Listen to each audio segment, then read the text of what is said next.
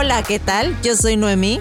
Y yo soy Carlos y esto es El sonido de la resistencia.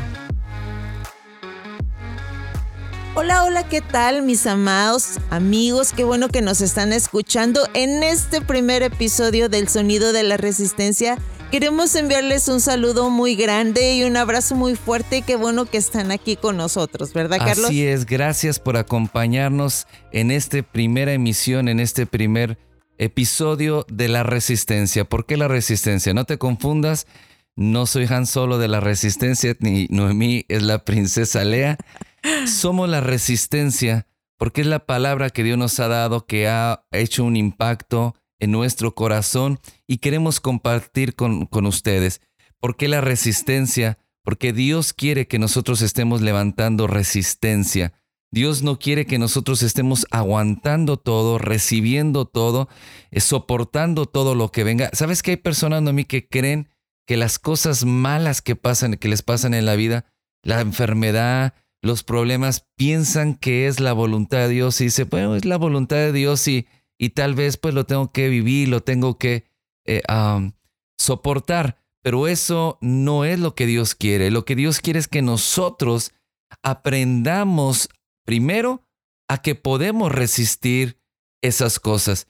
Dice la palabra de Dios que nosotros debemos de resistir al diablo. Dice, someteos pues a Dios, resistir al diablo y huirá de vosotros. Dos cosas entendemos. La primera es que podemos resistir al diablo. Podemos resistir lo que el diablo, las acechanzas que tiene.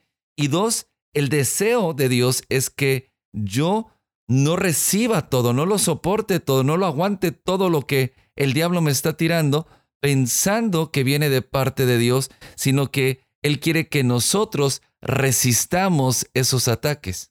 Sí, fíjate que a veces ah, es chistoso, uno Que dices que, que no, yo no, él no es Han Solo ni yo soy Lea, pero en este tiempo, la verdad, a veces las personas y, este, piensan y sobre todo, ¿verdad? La gente que, que sabe de estas películas de Star Wars, a veces la gente piensa y dice, de verdad, de veras necesitan un superhéroe en este tiempo, ¿no? Por todas las situaciones que, que están pasando y que estamos viviendo, pero dice la palabra en Santiago 4.7, en la traducción al día, dice, háganle frente al diablo y él huirá de ustedes. Entonces, no nada más es como quedarte ahí parado y, verdad y estar recibiendo todos los golpes, todos los problemas este que están pasando, todas las situaciones que el día de hoy estamos viviendo en el mundo y sobre todo por esta pandemia, sino es porque la palabra dice que tienes que pararte firme y hacer frente a tu enemigo y confrontarlo, no quedarte ahí nada más parado. Bueno, realmente resistencia quiere decir esto, quiere decir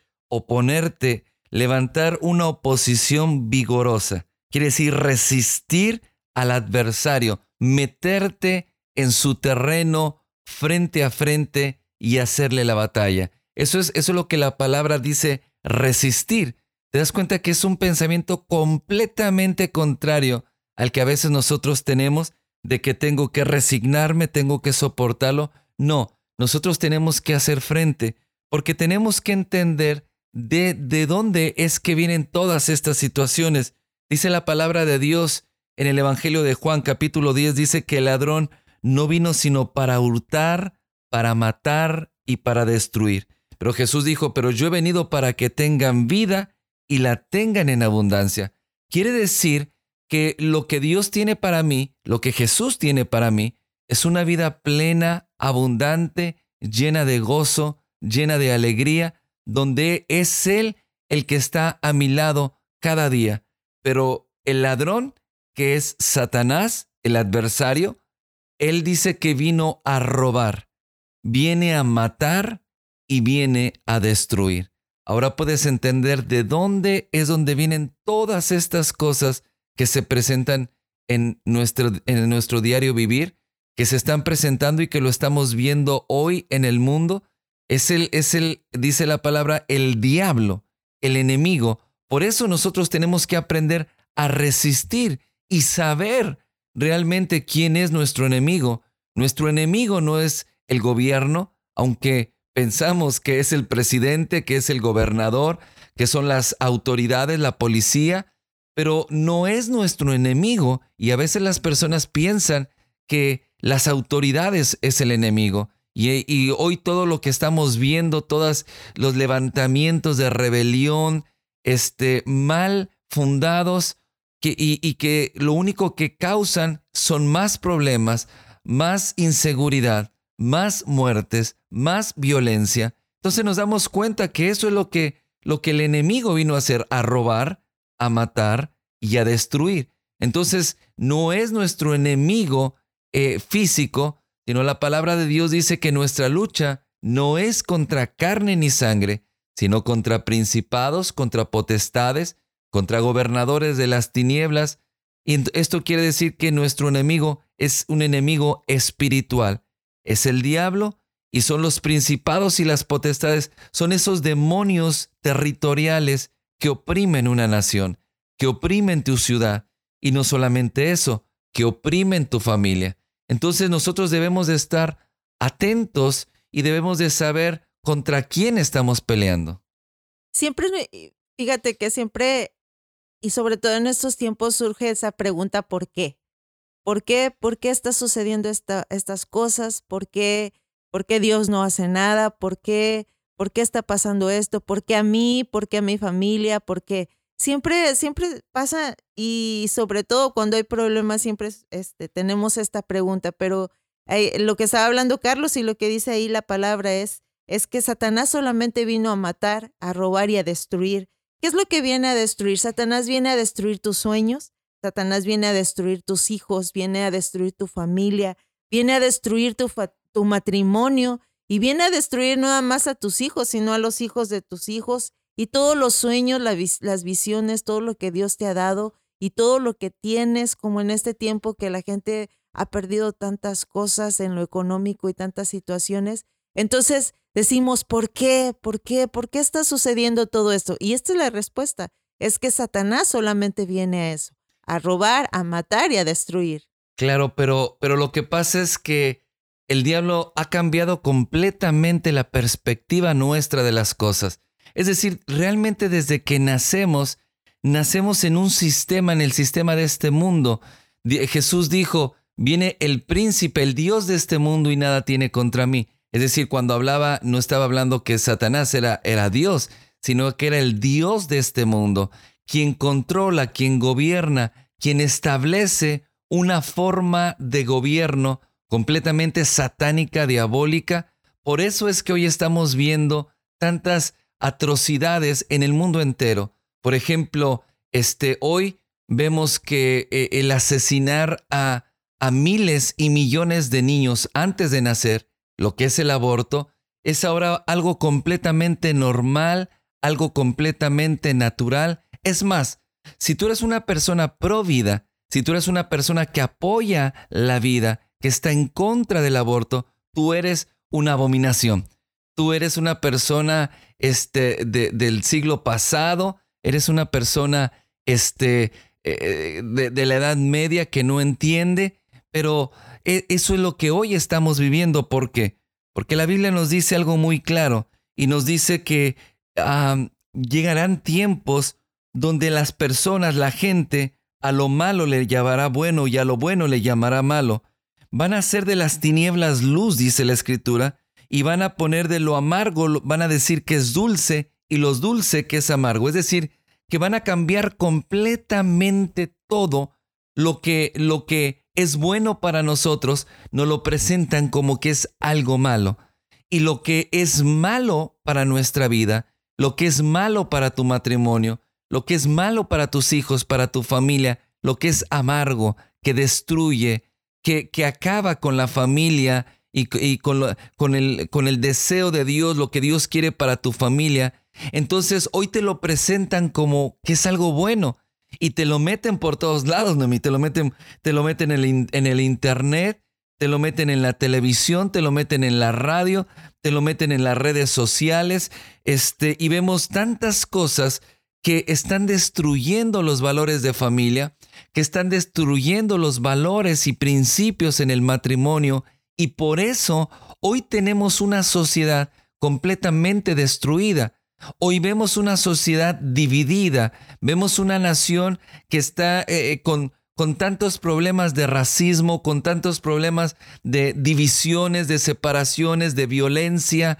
de muerte. ¿Y cuál es la razón? La razón es que para ellos es algo bueno. Y es algo bueno lo que están haciendo. Es algo bueno la pornografía, es algo bueno este, la violencia, y, y entonces justifica todo lo, lo malo, lo que está dañando, destruyendo la nación, lo que destruye tu ciudad, y lo presentan como algo bueno, como un plan de gobierno, como un plan, pero entendiendo que no es un gobierno terrenal, sino dice la palabra que llegará el tiempo que a lo malo le llamarán bueno y a lo bueno le llamarán malo. Es decir, los principios y valores de familia ahora es algo malo, pero los principios, eh, lo que es malo para la familia, lo que es malo para tu matrimonio, hoy lo presentan como algo bueno. Sí, y fíjate que eh, no nada más es como, es, es, es verdad lo que estabas diciendo. Y cuando dices malo, este es, uh, está en la palabra dice que es, es algo que está lleno de tinieblas, que está lleno de oscuridad, que está lleno de maldad. Este, y cuando, cuando nosotros uh, a veces este, estamos escuchando todas estas cosas, todo lo que en el Internet se habla, todo lo que dicen, que hay ah, alternativas de vida, alternativas de hacer esto, del otro, de tantas cosas. Y no solamente es algo que está faltando a la moral de, la, de, de, las personas, sino es algo totalmente satánico y lleno de tinieblas, lleno de oscuridad. es lo que Satanás está haciendo eh, en este tiempo y en las familias y en las personas, llenando no nada más sus pensamientos, sino llenando su mente, su corazón y, y, y, diciendo que sí, que las cosas que, que son malas, ahora resulta que es bueno. La gente que mata, la gente que roba, la gente que asesina. O sea, ser un el traficante, este, traficar con drogas y porque trae un carro último modelo lleno de joyas, tiene mansiones, eso es algo bueno y la gente lo desea. Y los jóvenes quieren seguir ese ejemplo y quieren serse narcotraficantes porque es algo bueno para ellos pero, pero es ahí es donde la palabra dice, a lo bueno le llamarán malo. Así es, porque ahora resulta que los malos, ¿verdad? los, que hacen cosas malas son buenos. Solo por, la situación que vivieron, por, por tantas cosas que, que, que, no, que en el internet y en las y en las redes sociales te meten en la televisión y ahora te dicen que los malos son buenos. Sí, por ejemplo, un, joven, una jovencita a los 15, 14, 15 años, ya 16 ya, pero 14, 15 años, que es virgen, es un foco de, de le, llaman ahora, esa palabra no había en mis tiempos, pero les llaman bullying. Ahora este, son este, el centro de ataque, de burla, por todos lados, no solamente en la escuela, en, en, en, en la escuela donde ellos van, sino eh, su familia a veces, sus primos, eh, todos los medios de comunicación, las redes sociales, todo te les hace saber y sentir como si fueran una persona rara, como si fueran un marciano, un extraterrestre, como si tuvieran algo mal en la cabeza, que porque son, porque son virgen a los 15, 16 años y, y, hay que deshacerse de eso, le dice como si fuera una enfermedad, como si fuera un cáncer. Entonces ahora lo que es bueno, lo que, lo que bendice la familia, lo que bendice el matrimonio, resulta que ahora es malo. Es ahí donde nosotros debemos de aprender a levantar resistencia. Aprender a, levantar resistencia es algo que se aprende. ¿Cómo nosotros podemos resistir al diablo? Así es como en, en la palabra dice, ahí en primera de Pedro dice, dice Yo soy el Dios diferente a los demás, por eso ustedes deben de ser diferentes a las naciones. Entonces, ahora si, si tú estás en contra de todo eso, como lo que estabas diciendo, sobre todo los jóvenes, es, es, es algo terrible, es algo que está sucediendo en, en, en, este, en, este país y en todos los países.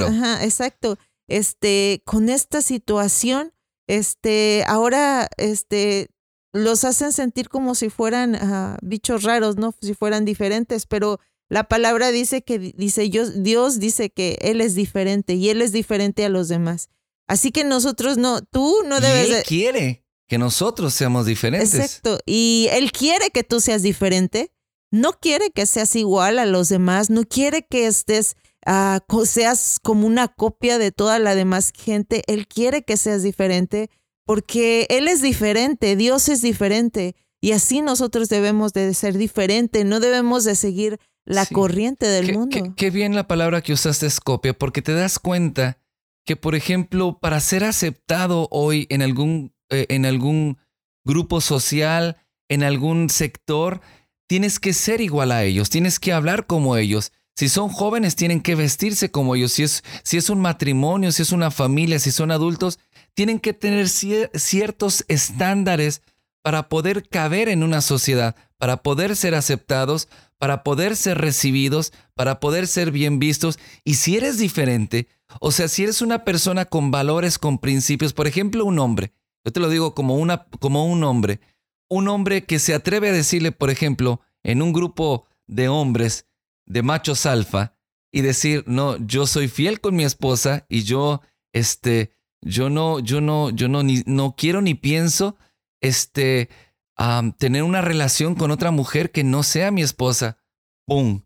Ahí ya caíste de la gracia de todos los machos alfa, porque para ser un macho alfa, para ser este, aceptado en, en ese grupo, bueno, tú tienes que ser como ellos, tú tienes que ser como el mundo te enseñó, como la tradición, la cultura nos enseñó que debíamos de ser para poder ser alguien. Pero realmente no somos alguien, sino somos la copia de alguien más. Por eso ves a un joven, los jóvenes se visten igual, hablan igual, hacen las mismas cosas, ves una jovencita igual porque porque están en la corriente, en el sistema de este mundo en el cual podemos escapar y podemos resistir esa corriente y podemos resistir al maligno. Así es, en lo que dice la palabra eso, que debemos, debemos no es así como si quieres, es debes de ser diferente a los demás.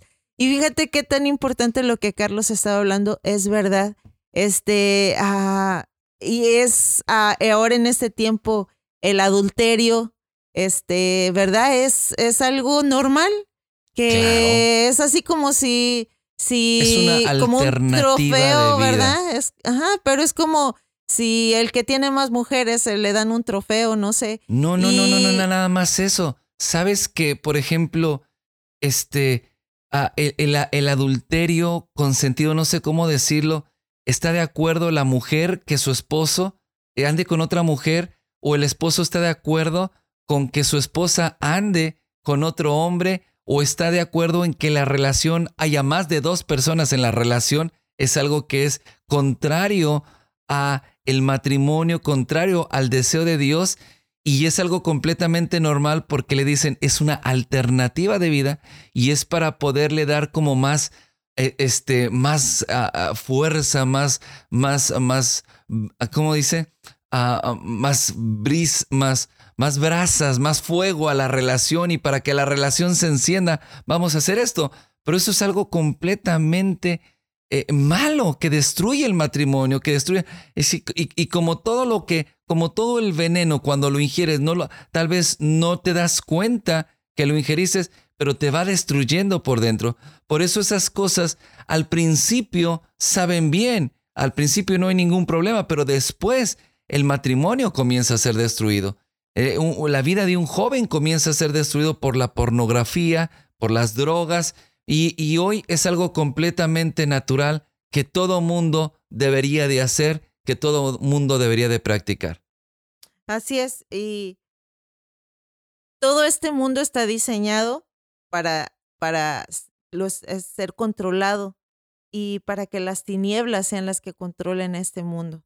Así que nosotros tenemos que estar muy atentos, tener mucho cuidado con todas estas situaciones este, la gente siempre dice, no, pues es que yo creo esto y a mí me enseñaron esto. Y a veces ah, le hacemos las cosas no porque las tengamos que hacer, sino porque a, veces a ti así te lo enseñaron, tus padres te lo enseñaron y a tus padres, tus, tus abuelos, pero ah, nosotros tenemos que ser diferente y creer y, hacer ah, las cosas diferentes, no, no como las, el mundo hace las, las cosas en este tiempo. Claro.